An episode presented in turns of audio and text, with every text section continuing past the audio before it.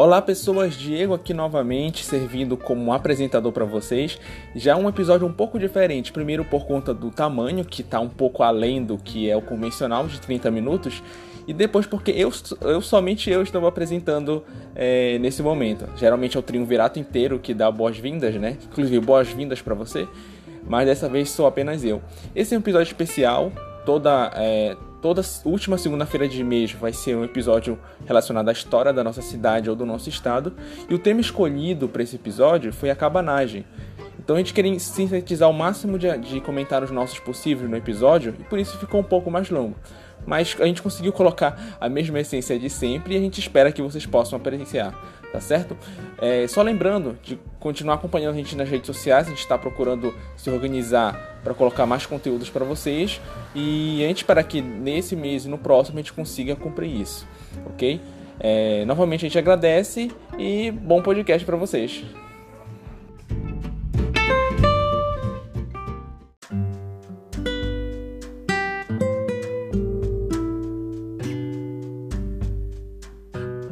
a pessoa que começou esse movimento, mas não começou de uma forma boa. Porque quando eu comecei a estudar, isso é uma coisa interessante.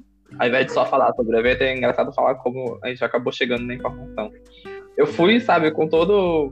Eu fiz uma bandeirinha, fiz toda uma faixa, pendurei na testa Antônio Malcher, achando que ele era o cara. Mas não. Foi por causa da cagada que ele fez Pode falar cagada, não sei. Foi por causa da besteira que, que ele fez. Agora já falou a cagada, já fez cagada. Agora que a cagada tá. Né? Não, tá. não se descaga uma coisa depois de cagada. ele foi um. Ele foi assim. Um bode expiatório, praticamente, para começar, porque precisa de ter.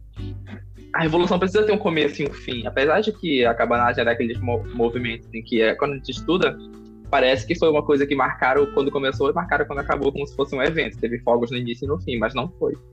Foi uma coisa que foi acontecendo e que foi acabando. Só que algumas, alguns pontos são marcáveis na história, né? Porque temos datas, temos documentos.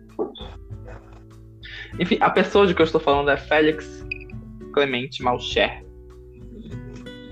Ou Clemente Malcher para os íntimos que nasceu em Monte Alegre em 1772. E no mesmo dia que eu, 20 de fevereiro.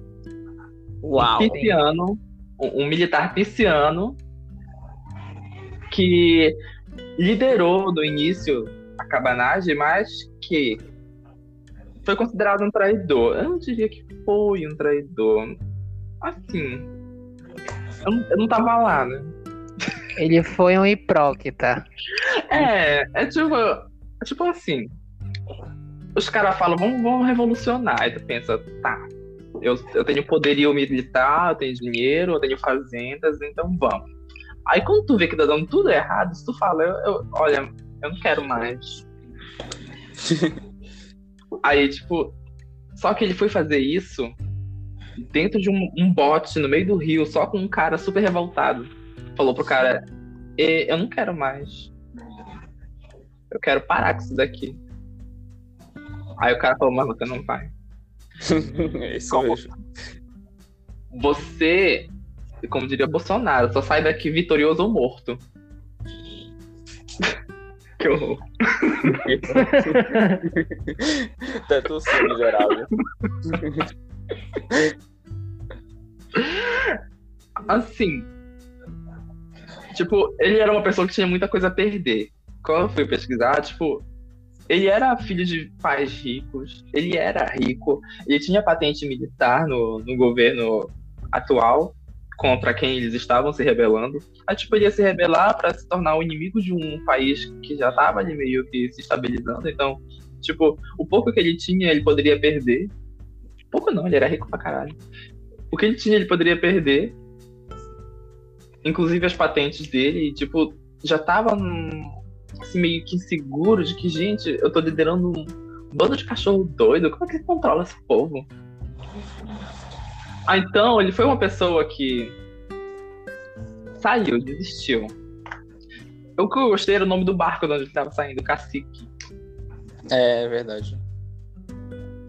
Tipo, ele era o cacique. Acho que foi por isso que mataram ele, sabe? De raiva, porque tipo, ele era o líder. Se fosse um qualquer, fosse. Não, eu ia dizer Tiradentes, morreu.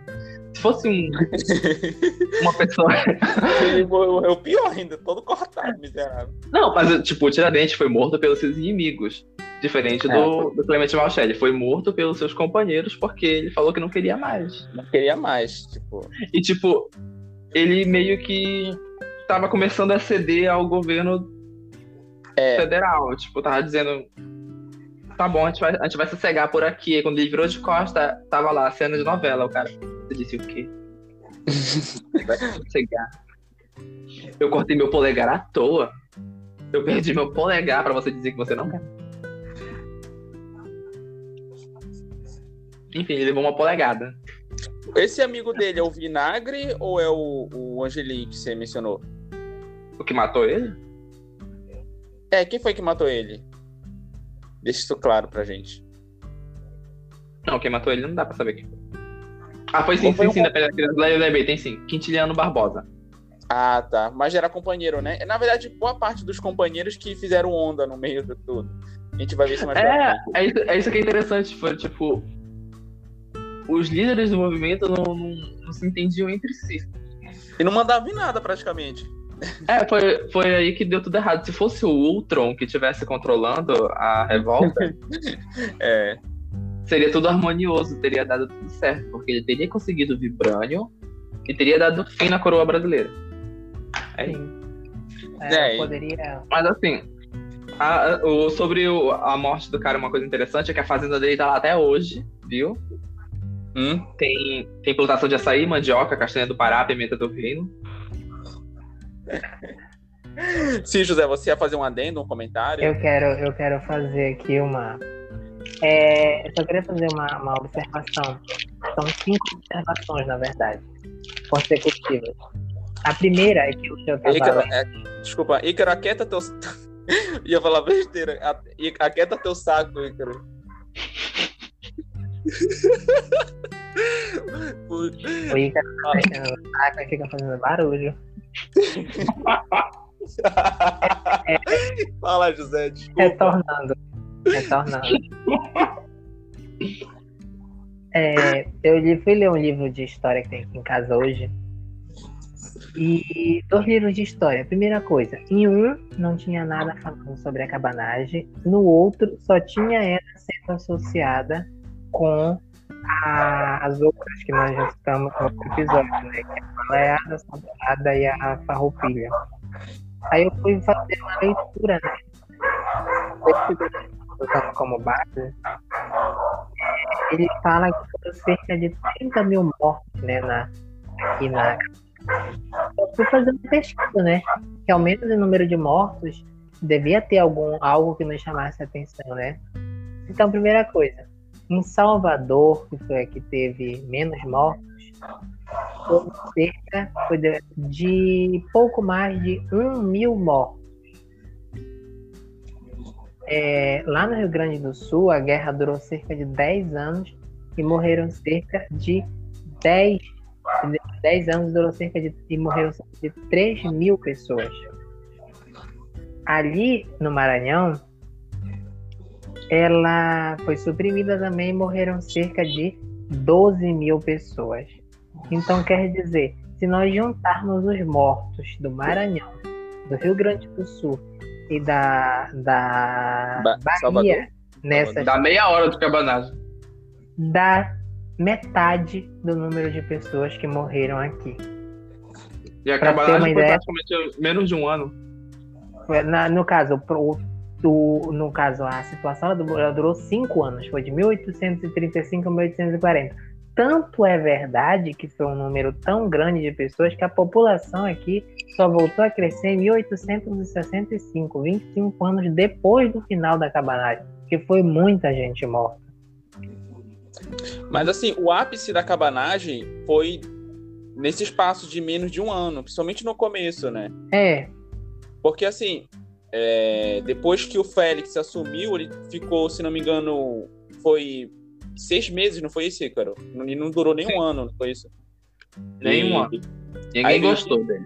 aí também em menos de um ano veio Vinagre e depois Angelim. Então, é, ficou Na verdade, o Clemente Malchelli durou um mês e meio. Ele, ele, assumiu em 7 de janeiro e, e em fevereiro ele levou farelo. Lembrando sempre que o nosso querido agora nessa situação estamos aqui início de janeiro de 1835 lembrando que uma semana atrás 31 de dezembro morreu Batista Campos. Quem era para ser eleito o, o presidente da província era Batista Campos. Só que ele morreu no dia 31 de dezembro. Aí uma semana depois aí uma semana depois o que, que aconteceu? Tem assassinato do, dos cidadãos lá, né? De um inglês, inclusive, e do presidente da província. E nessa circunstância entra o Félix Malché. Quando é ali, dia 21, é que ele é morto? 21 de fevereiro? 20. 20 de fevereiro, ele é morto. Mas aí que eu acho que a onda ficou mais grave, porque, tipo, era para ter sido menos menos babado porque, tipo, ah, vamos botar o nosso presidente aqui e tal, e ele vai consertar as coisas para nós. Só que o cara foi querer fazer acordo com a coroa. É, inclusive, é, é, isso se deve muito ao, ao espírito que se havia na época, né? Porque, pelo que eu li no material que a gente estava conversando, a gente poderia até compartilhar depois com, com uma referência desse, desse artigo. É, desde 1808, é, havia uma espécie de cultuação, não é bem uma cultuação, mas é a palavra que eu usar, ao imperador. Por conta da família real, a presença da família real no Brasil, né? Isso não só na parte mais sul-sudeste, mas até mesmo chegou no norte e nordeste do país. Aí depois que a coroa foi, aí assumiu a independência, veio a independência, e logo depois, quando Pedro, que era português, foi embora e ficou Pedro II, que é brasileiro aqui, esse espírito de adoração, adoração não, de devoção ao imperador ficou ainda mais forte. Então, realmente, parece, eles tinham essa tendência a querer formar uma aliança, não, uma simpatia com o imperador. Então, tanto é que depois Vinagre é, ele veio a também reconhecer o poder da regência do imperador, né? Depois, Angelim continuou com a mesma pregando a mesma ideia, mas claro que mudando um pouco as palavras. Então todos tinham essa tendência de querer assumir um laço com, com, com a regência, né? Com, com, o imperador. O imperador menino, como fala aqui, que ele ainda era criança nessa época, o Pedrinho, né? Pedrinho. É na época regencial. Hoje Celton Mello na novela. Que Hoje só Palmeiras. Ai, meu Deus. Mas eu acho que é interessante. Acho que a gente não, não vai conseguir conversar é, cada um nas suas partes, né? Cada, a gente começou a, a, misturar os assuntos, então, enfim. Algo interessante que eu achei é que. Aliás, uma coisa interessante mesmo é a falta de informação sobre isso. Não, verdade, porque assim, é, é, a sensação que eu tive estudando, não sei se vocês tiveram, é a mesma que eu tive estudando a adesão do Pará. A gente parece, que eu, tô, parece que eu tô olhando pra cartolina de alguém. Não, Sim. pois é. parece que é, parece que eu tô entendendo esse assunto pela primeira vez, embora já tenha martelado na minha cabeça tantas vezes em estudos amazônicos desse assunto.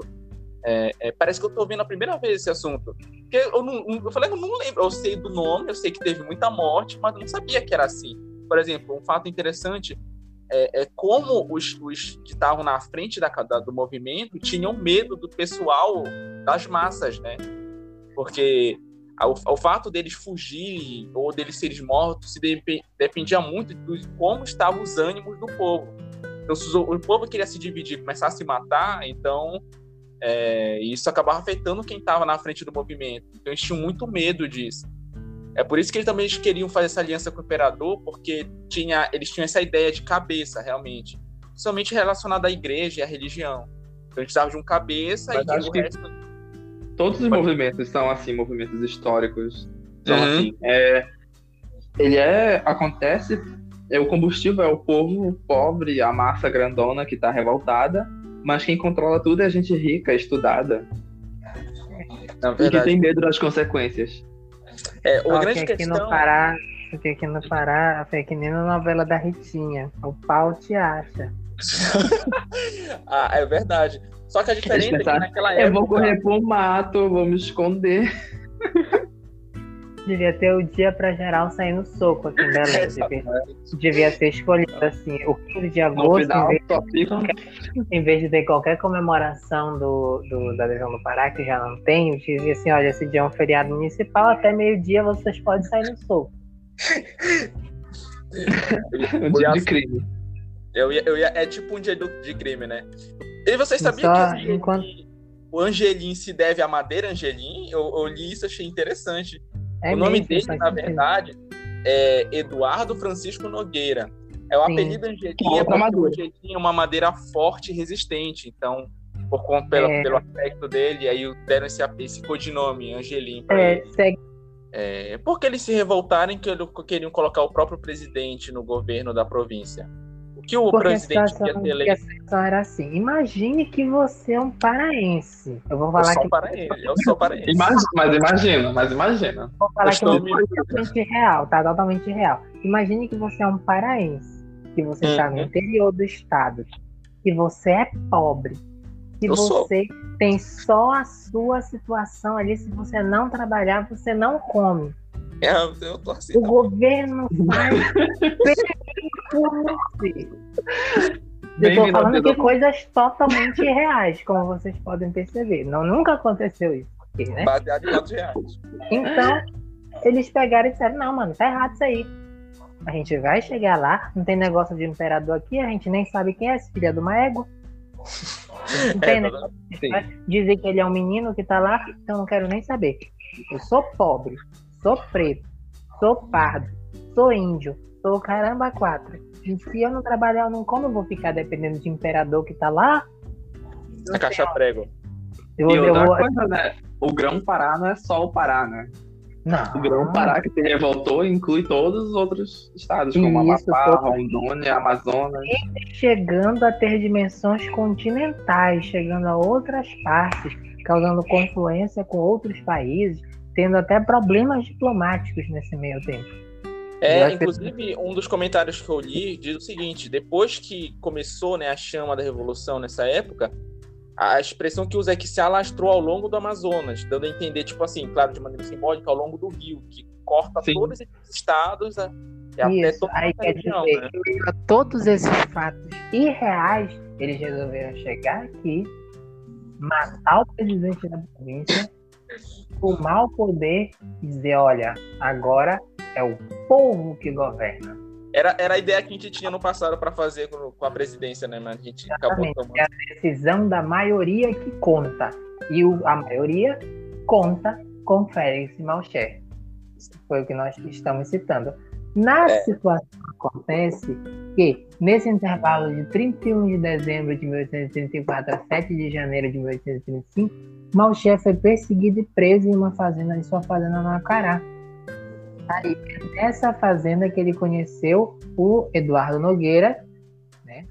Ele não é cantor, ele é o Eduardo Nogueira, Angelim, meu, ami- meu amigo, entre aspas. que era agregado da família de Malcher. E os irmãos Vinagre, que eram dali da região do Acará. Ou seja, toda, Aí- todo, toda a equipe, toda a máfia começou ali. Foi quando ele estava Sim. preso e tudo mais. Aí o que que acontece? É, Em meio a toda essa situação, o Malcher ele vai tomando sequencialmente decisões erradas. Sim, de dizer eu vou. Eu vou. Eu vou quebrar tudo, eu vou, eu vou viver pra sempre, eu vou ser o dono de tudo. Depois vim pra televisão, ler carta do Temer pra pedir desculpa pra STF. Não, é- ele é que nem aqueles meninos que vão. Ele era, foi que nem aqueles meninos que vão tocar a campanha do vizinho e é o primeiro a sair correndo. Deixa o pessoal pra trás. Né, Aí o que, que ele faz? Ele demite o Francisco Vinagre, entra assim num confronto, de, num conflito da rua, né, com os cabanos, isso aqui em Belém. É, Aí o Antônio Francisco chega, bate, no, bate assim no ombro dele e diz: mano, é, tu é presidente por aclamação popular. Vox populi, vox dei est, a voz do povo e a voz de Deus. Aí ele chega e diz que a sua liderança vinha da aclamação e só se sustentava enquanto ele estivesse sob o movimento. Né? É, Malché, entretanto, respondeu aos irmãos de Vinagre que ele não admitia o juízo da tropa e nem do povo e que era impossível conservar o Vinagre no cargo, no cargo de comandante das armas e o tinha agora como um inimigo. Aí pronto. Inimigas. Inimigas. E essa Até no fim do Hobbit, é porque se vocês forem ver, todos eles parecem Hobbits. Uhum. O Eduardo Gelim é minha amiga e essa bandida é minha inimiga. Inimigo. Exatamente, exatamente isso. Entendeu? Aí na sequência. o povo, eu falo, eu vou ajudar vocês, o povo, então tá, bota ele no poder, depois ele, não, agora eu não quero mais ajudar vocês. Cansei. Aí o que, que ele faz? Ele pega e ele puxa a espada, E tenta matar puxa a o espada mundo. na direção de Francisco Vinagre, sendo novamente contido pelo Antônio, que lhe susteve o braço. Nesse mesmo cenário, um dos homens de Francisco Vinagre teria tentado desfe- desfechar um tiro contra Malché, mas Eduardo Angelini salvou, batendo em tempo na arma que mirava o presidente declarado. Assim, é uma cena de filme. Não, eu, quando eu li isso, eu pensei, é a novela, a novela das, das nove, isso aí. Eu vi que ali, eu vi o Caio Castro, eu vi ali o Celton Mello. É, exatamente. Só os exatamente. bonitinhos. Eu vi ali o É, o chat, o Chai Suede. O Eduardo é o Chai Suede. Eu vi uma foto do Eduardo Gelim e era um cara simpático. Acho que é- o Chai Suede seria um bom Eduardo Gelim. Aí o que, aí, o que, que acontece? O Malcher toma a própria espada para tentar matar o vinagre, né? Aham. Mas aí ele é contido ali e tal, aí o fracasso de Malcher continua. Ele continua sendo um fracassado. Só faz merda, cara. É igual Né? falar pro Malchete. Ele, ele foi desaclamado pelo povo, né? Nesse processo, é, o Eduardo Angelim foi preso, né?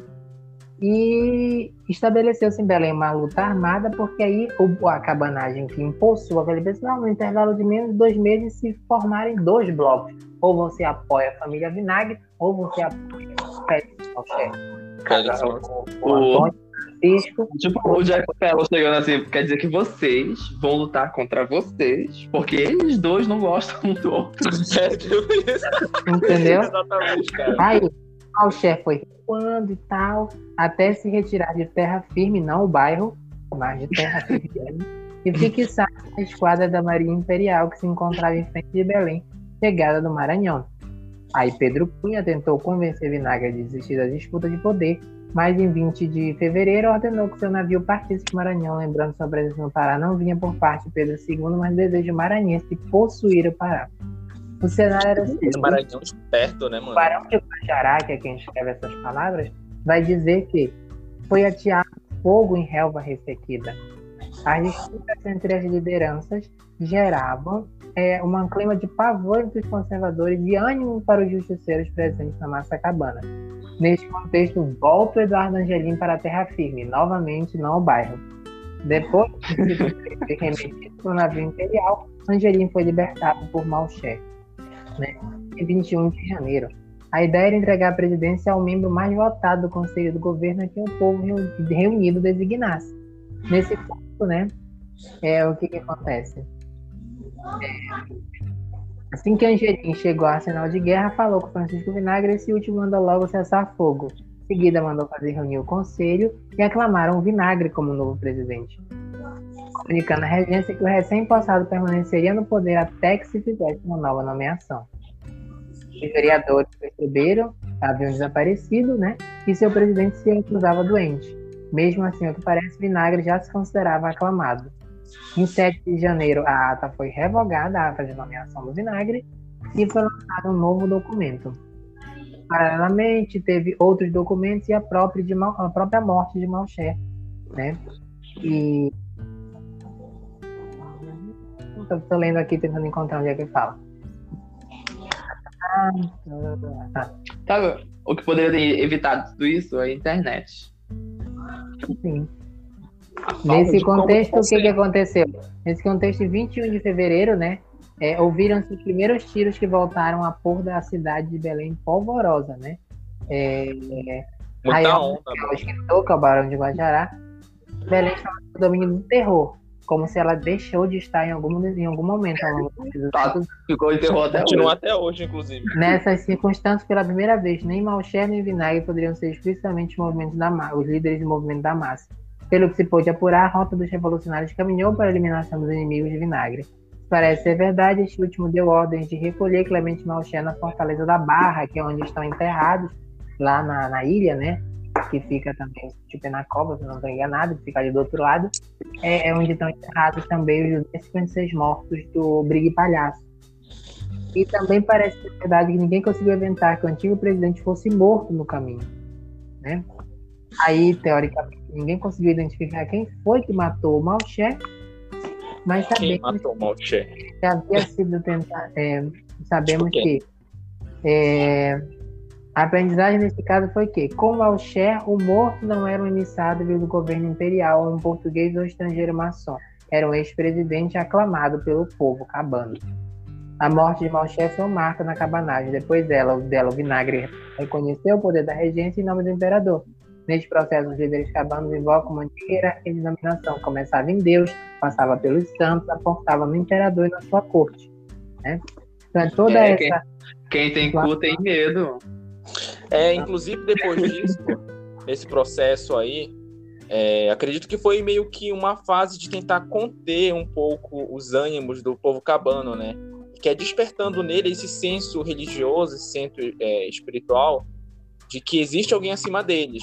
Embora ele já tivesse esse, esse, esse senso de aclamação ao imperador, é, lembrar que, teoricamente, pela ideia cristã na época, ele estava ali por ordem de Deus, é, depois também devido às, às pastorais que foram emitidas depois, e a campanha, que a, a, o suporte do, do, de alguns clérigos, é, serviu para conter um pouco eles, né? Tipo, olha, eles estão ali por um motivo. É, obedecê-las é uma forma de obediência ao próprio Deus. Isso seria mostrado de forma bem evidente nessa época, né? Sim. Mas o José tá, tá falando aí, eu só tô cortando o cara, peraí. Não, vocês Não, mas- vão, vão colocando. Mas é basicamente isso. A revolta só começou porque eles estavam considerando o governo muito displicente. Então a, a revolta era meio que não só para se separar, mas também para chamar a atenção, né? Tipo, Ei, estamos aqui, estamos vivos, estamos trabalhando e queremos comer. Então, tipo, eles só começaram a querer se separar por causa que o povo veio da Europa com esse negócio de ah, vamos separar. Foi, porque se tu me chega comigo, tu diz, olha, tu pode matar português, tu pode matar francês, tu pode matar é, maçom, tu pode matar todo mundo que estiver lá em Belém que for que te remeter a- ao imperador. Tá legal? Beleza. Beleza, mano. Tu chega aqui em Belém, o cara diz, não pode mais matar. Não pode mais matar português. Tá? Aí o cara se revoltou. Cara Sim. disse, não, eu vim, pra, eu vim pra cá só pra matar português. Matar português. Perdi. É, e, e- e uma grande questão é isso, é porque é, não querendo controlar o povo, mas esse movimento é um movimento que tinha muita força, então se ele tivesse sido organizado da maneira correta e os interesses corretos tivessem sido colocados na frente, é possível que a história da nossa cidade fosse bem diferente, né? Sim. Porque, comparando com as outras revoltas, como o José mesmo mencionou, é, foi bem marcante, né? Era um povo bem energizado. Tanto é que não queriam ser, a gente não queria ser dependente do, da, de Portugal. Queria manter os laços, isso ano, décadas antes, né? Mais de uma década antes, na verdade. E. Enfim, então. O, o Mas porque se tu pensar bem, Portugal era mais benfeitora com o Grão-Pará, que tá lá do lado do oceano, do que o Brasil, que tá bem encostado. Sim, continua. Exatamente. Então, assim, eu fico, eu fico pensando, se eles também se dispuseram a matar portugueses por conta da toda a treta que estava rolando, é, mas esse, será que ele- eles atacaram eles porque. Não, pensando assim, será que se a gente. Se o Pará continuasse anexado, anexado não, em relações com Portugal direta, como se ainda tivesse dependente dele, é, será que a camanagem ocorreria também? Ou você acha que a cidade estaria melhor a ponto de não precisar dessa revolta? O que, que vocês acham? Eu acho Vamos que ia depender da forma como, como, ia, como fosse levado Ah, cara, o governo da, da coroa no Grão-Pará. Tipo, se começassem a fazer o que, era, o que o Brasil fazia com o Grão-Pará, então provavelmente ia acontecer uma revolta, como aconteceu em algum momento de quase qualquer país que era colônia de outro. Uhum. Se a, tua, se a tua matriz não te trata bem, então, claro que tu vai se revoltar contra ela. Agora, se tratar bem, como as Guianas, que são territórios dos outros países até hoje, se, se tá bom, não tem por que se revoltar. Se tivesse tratado direito, não tinha se revoltado. É, Tem uma hora que a mulher do malandro cansa de apanhar, ela puxa a faca. Isso que eu ia falar, é que nem mulher de malandro. Só que nossa região continua apanhando, né? É, e aí o que? Porque não não resolveu puxar a faca. Então a questão é que, nesse momento, Francisco Vinagre e Eduardo Angelim, eles estão com medo. Estão com medo das pessoas, né? É, Porque o que está acontecendo? Nós precisamos também deixar claro para quem nos ouve. Está acontecendo uma situação que é a seguinte: você é um homem português, você tem a sua família. Já tá errado por aí. A, a mim, a mim que vim do interior aqui para matar português, é, para mostrar minha revolta, a quem se deve a minha revolta? Foi colocado na minha cabeça pelos líderes da revolução, né, que são os intelectuais, que você representa, você é um sinal do império, daqueles que não fazem nada por mim, daqueles que só é, advém lucros de mim. Então, você é um sinal disso. A forma que eu tenho de mandar uma mensagem para eles é lhe matando. Então você será morto e a sua família, a sua esposa, seus filhos, suas filhas, a gente vai açoitar eles. Vamos amarrar eles. Vamos matar eles também. Vamos usar palmatórias para bater neles, açoitar suas esposas e seus filhos. Entendeu? Então é isso que acontece. Então, claro, se fosse eu também tava me cagando de medo. Porque, eu, porque eu digo, se a pessoa se fosse eu, o que, que eu ia fazer? Ia dizer, mano, vocês estão certíssimos. Pode continuar. eu tô lá. Tanto é que esse medo estava tão generalizado que teve um momento que os próprios líderes do movimento estavam auxiliando para que comerciantes e outros portugueses dessem o pé sem serem notados, né? Auxiliando É. na deles da cidade para que não viesse matança desse pessoal. Aí quando o povo descobriu que estavam ajudando o- o- esse, os comerciantes e tudo mais a saírem da cidade com segurança, ah, mano, não teve. Assim, eles se sentiram traídos, né? Porque Corre colocaram algo na dentro. colocaram é, algo na cabeça deles de que aquele povo era inimigo, que não prestava, e agora tu tava ajudando esse pessoal, então foi tipo virada de Era um, grupo de, era um grupo de pessoas com raiva, com fome, sem estudo, sem instrução, sem, sem muita, muita coisa boa e com muita coisa ruim. Não dá pra gente esperar muito raciocínio, muito pensamento razoável, muito, muita conversa. Tu Uhum. pode, no máximo, sair do caminho ou se juntar a eles. Aí o que, que É. acontece? No dia da morte do Malcher, ele e outros chefes viraram à noite espalhando-se pelas ruas, aconselhando, dispersando, desarmando revolucionários mais exaltados. Durante toda a noite, um alarido das massas se fez ouvir. Adoro essa palavra, alarido. O mais interessante é que essa foi apenas a primeira vez que a massa mostrou claramente sua voz e elevou acima de seus líderes cabanos. Sua aprendizagem revolucionária foi rápida e se espalhou vertiginosamente pela Amazônia. São que texto desse aqui, né? É, a, massa, seriado lá até lá embaixo. a massa mostrou claramente sua voz e a elevou acima dos seus líderes cabanos. Eu, eu não digo que por meio da violência e da morte, mas o povo tem que fazer isso, tem que elevar a sua voz. Aí disse, sua aprendizagem revolucionária foi rápida e se espalhou vertiginosamente para, pela Amazônia. Jamais nos esqueceremos da Índia Tuíra mostrando, encostando aquele testado na cara daquele, daquele representante lá do governo. Uma pergunta, de- desculpa de, de- de- de cortar. A filha da professora tem esse nome por conta dessa representante indígena? Em virtude da Tuíra.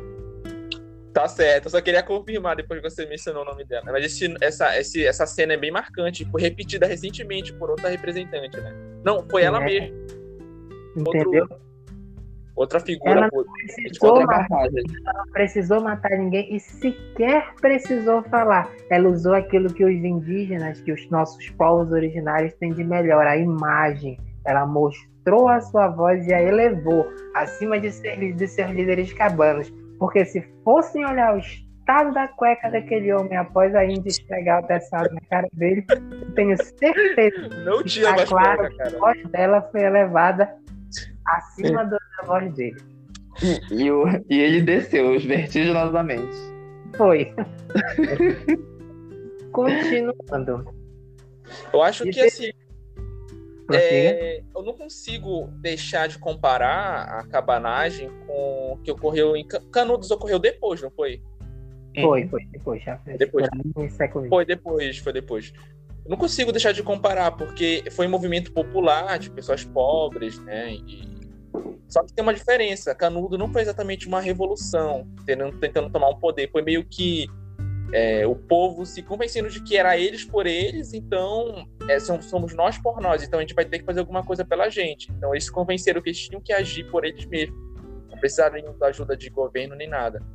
Foi diferente da cabanagem, eles tentaram tomar o poder e agir por meio da política, né? É, e, e se, por exemplo, tivesse ocorrido o que ocorreu em Canudos, o, o, o povo, em vez de ser convencido em tomar a cidade e matar todo mundo, fosse convencido a se juntar e formar uma comunidade só, uma espécie de governo próprio, ou...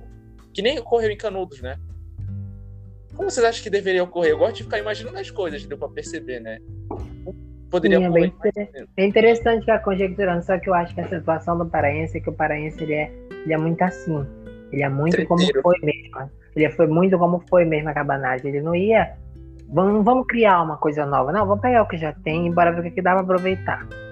É, não, exatamente. Na É, verdade, exatamente. acho que se deve muito por conta do, da, da maneira como esse povo estava organizado. Porque, como Canudos era no Nordeste, eles tinham contato mais, influência ali da coroa. Sim. Canudos é na, é na Bahia, né? Então. Aí tem muita influência ali da coroa. O Nordeste foi, era, tinha muita influência deles, então era outra história. Aqui não, o pessoal era criado no mato mesmo, como, como no podcast da adesão, da adesão do Pará. Eles falavam ainda alguns dialetos de origem indígena, a maioria era analfabeto ou semi-analfabeto. Então, assim, era um. Lembrando era um- que até aqui onde a gente está falando, eles ainda falam. Ainda falavam. É, é, É, claro, menos, mas ainda falavam. Língua geral, falavam. tupi. Porque, porque o pessoal veio do meio do mato, da beira dos rios, para entrar na cidade. A cidade E que justamente, cabanagem por causa de onde eles moravam, né? Que eram as cabanas, né? E por causa do chapéu que eles usavam, que era um chapéu feito de palha, que era dava o nome de cabano. Exatamente. Então, assim. Né? Então, acho que tinha muito a ver com a cabeça também deles. Eles eram assim, então. Embora eles tinham, eram um pouco. Não, não queria selvagem, não é uma palavra que eu ia usar, né? Porque eu não gosto quando usam com a gente isso. Mas era assim. Intenso. tanto- É, eles eram bem intensos com relação a isso. Macho, era macho. Tudo mais. Fervorosos, exatamente. Eu vou falar Eram, eram varões de guerra. Exatamente. Aí no, em 835 ainda, né? Aqui nós estamos em fevereiro, né? Começamos, tivemos um presidente. Aí ou ia matar o homem, morreu. Até até agosto de 1835, o Francisco Vinagre governaria Belém, sempre lembrando que estava à espera de leis e ordens do, do Império e do Pedro II. Sim, o, o, o Stephen King escreveu esse livro, A Espera de um Milagre. Depois de muitas idas, depois de muitas idas e voltas na metade do ano, Vinagre resolveu deixar o governo diante do emissário carioca, o Marechal Manuel Jorge Rodrigues. Tem que ser Nessa carioca, né, cara? Nessa conjuntura foi feita uma eleição e todos os que esperavam que o candidato mais votado para a Assembleia Provincial fosse provisoriamente empossado como presidente, como rezava a Constituição Imperial. Para o clã dos Vinagre, o nome para a liderança era o padre Jerônimo Pimentel, que dá nome a outra rua de Belém. No entanto, Eduardo Angelim é rua ou é praça? Eduardo Angelino Conjunto, Conjunto. Que é ali no Augusto Montenegro. É, no, e tem o Jerônimo Pimentel, que dá nome a uma rua aqui em Belém. Que o nome Não. falou ainda agora, que é lá pro comércio. No entanto, por poucos votos, Ângelo Custódio elegeu-se ao ser o mais votado. Criava-se um impasse, pois Custódio tinha como sede eleitoral a cidade de Cametá, baluarte da resistência anticabana. Tá, Apesar da Linda. Apesar da tensão e dos protestos da massa cabana em Belém, Francisco Vinagre manteve sua palavra e a cidade de Belém foi evacuada. O conflito parecia ter terminado, todavia, em agosto de 1885, Belém foi novamente tomada pelos cabanos. O motivo para esta, para esta nova investida estava numa ordem de prisão que o Marechal Rodrigues deu contra Francisco Vinagre. Com a prisão de Francisco, seu irmão Antônio reuniu a tropa para voltar a Belém. Numa mortandade luta sem precedentes. Olha que incrível! Nesta segunda tomada da capital, Antônio Vinagre foi morto em combate. Eduardo Angelim assumiu seu lugar em plena luta. No meio deste trágico cenário de morte, Eduardo Angelim. Eu fico imaginando assim, ai, poxa, ele morreu. Tô assumindo, galera.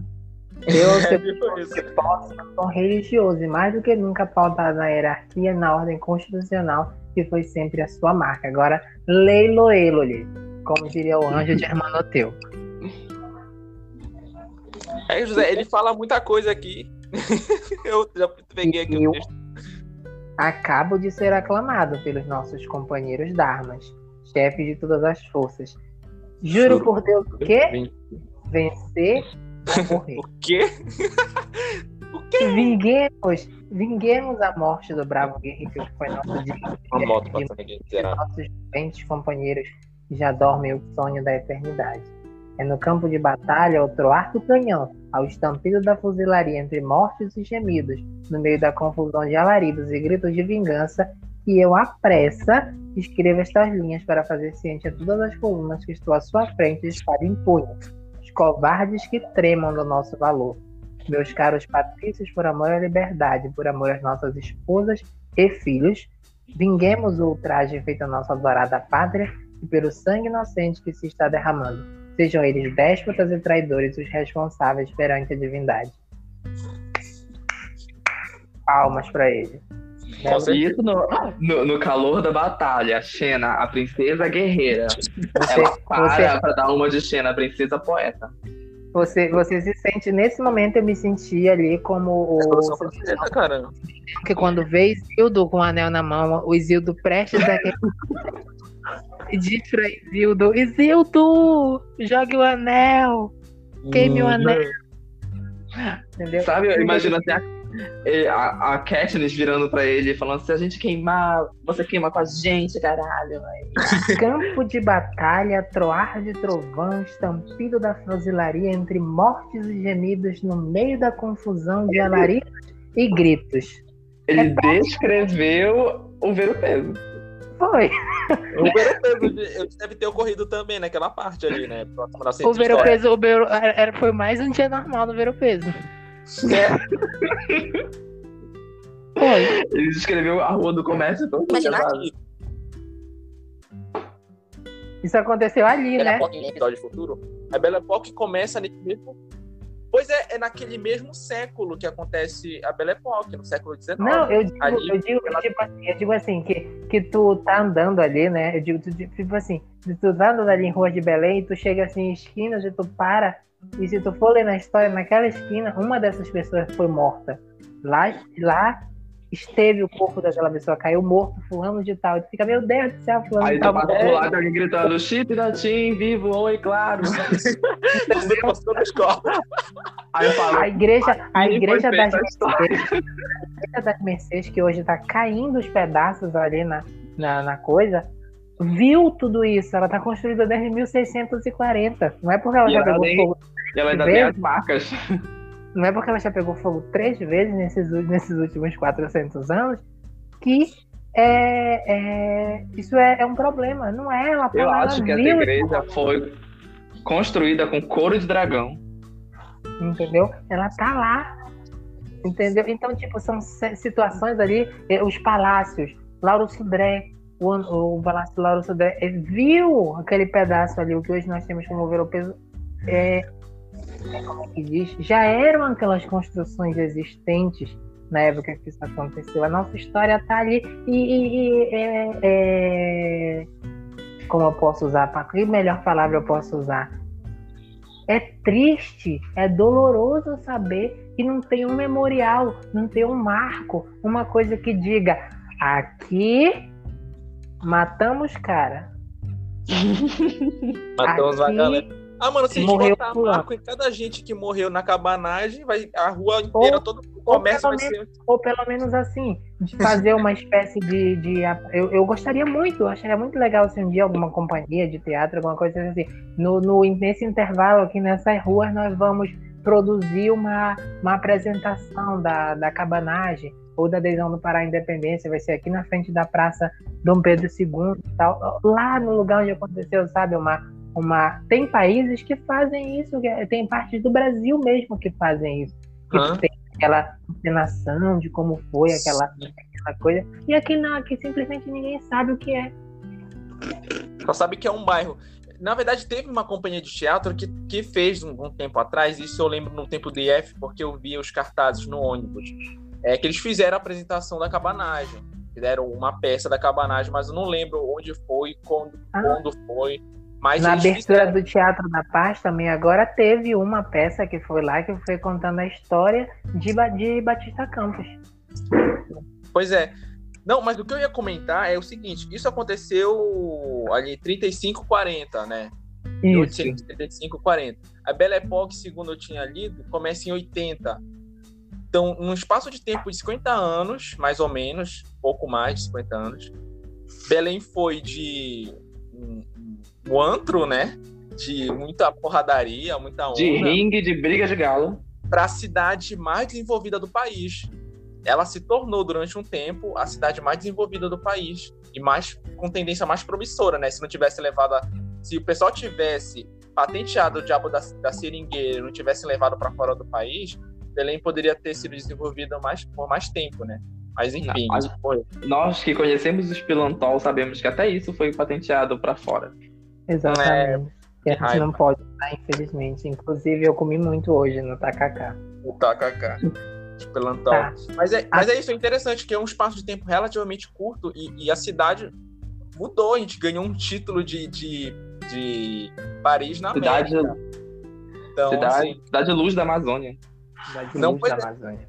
a gente foi de uma toca de, de, de, de doido para uma cidade desenvolvida. Então é interessante mesmo. Inclusive a Belle Époque tá na nossa, vai ficar na nossa lista para comentar. Sim, a gente, a gente tá tentando aqui, eu acho que é mais como. como. É desabafo. olhando pra, Não, é um olhando pra nós hoje, olhando para nós hoje aqui comentando, eu não acho que seja mais tanto assim. Claro que é importante que todos os que nos ouvem sejam informados disso, mas é importante que nós mesmos que, que conheçamos a nossa história, a gente olha assim e diga, pô, eu moro aqui nessa cidade, eu não tenho que me que me render a outra, porque cidade fulana de tal tem história. Eu digo, na tua morreram 30 mil, Não, acho que não. Dá. Difícil. Na tua teve um padre que foi amarrado na boca de um canhão e, e morreu barbeado, se barbeando.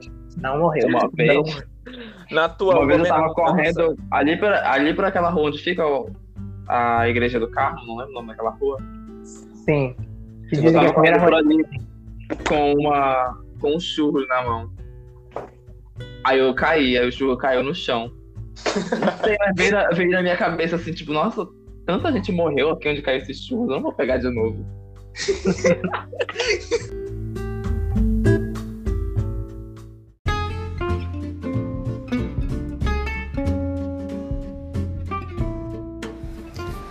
Como já se tornou costume, venho eu também encerrar o episódio aqui para vocês, Diego. então, muito obrigado pela atenção por todos esses minutos que vocês suportaram a gente comentando. E a gente pede que continuem nos acompanhando nas redes sociais. É, Triunvos da Pavulagem na página do Facebook e arroba TDP podcast no Instagram. E também, se for possível, compartilhar o conteúdo, o podcast, falar para alguém que talvez você ache que pode gostar, que eu, eu escute no ônibus lavando uma louça, arrumando a casa, dobrando uma roupa. Sempre é bom a gente se ocupar um pouquinho, né? A gente gosta também de, de se arrumar a casa ouvindo música. O podcast também dá, serve para a mesma finalidade, certo? Então a gente pede isso e a gente está se organizando, como já tinha mencionado antes, para ter quadros mais específicos, mas a gente está trabalhando e vai compartilhando com vocês conforme for construindo, certo? É, novamente a gente agradece pela atenção de vocês e a gente espera vocês na próxima segunda-feira, ok? Tchau, tchau, um abraço para todos.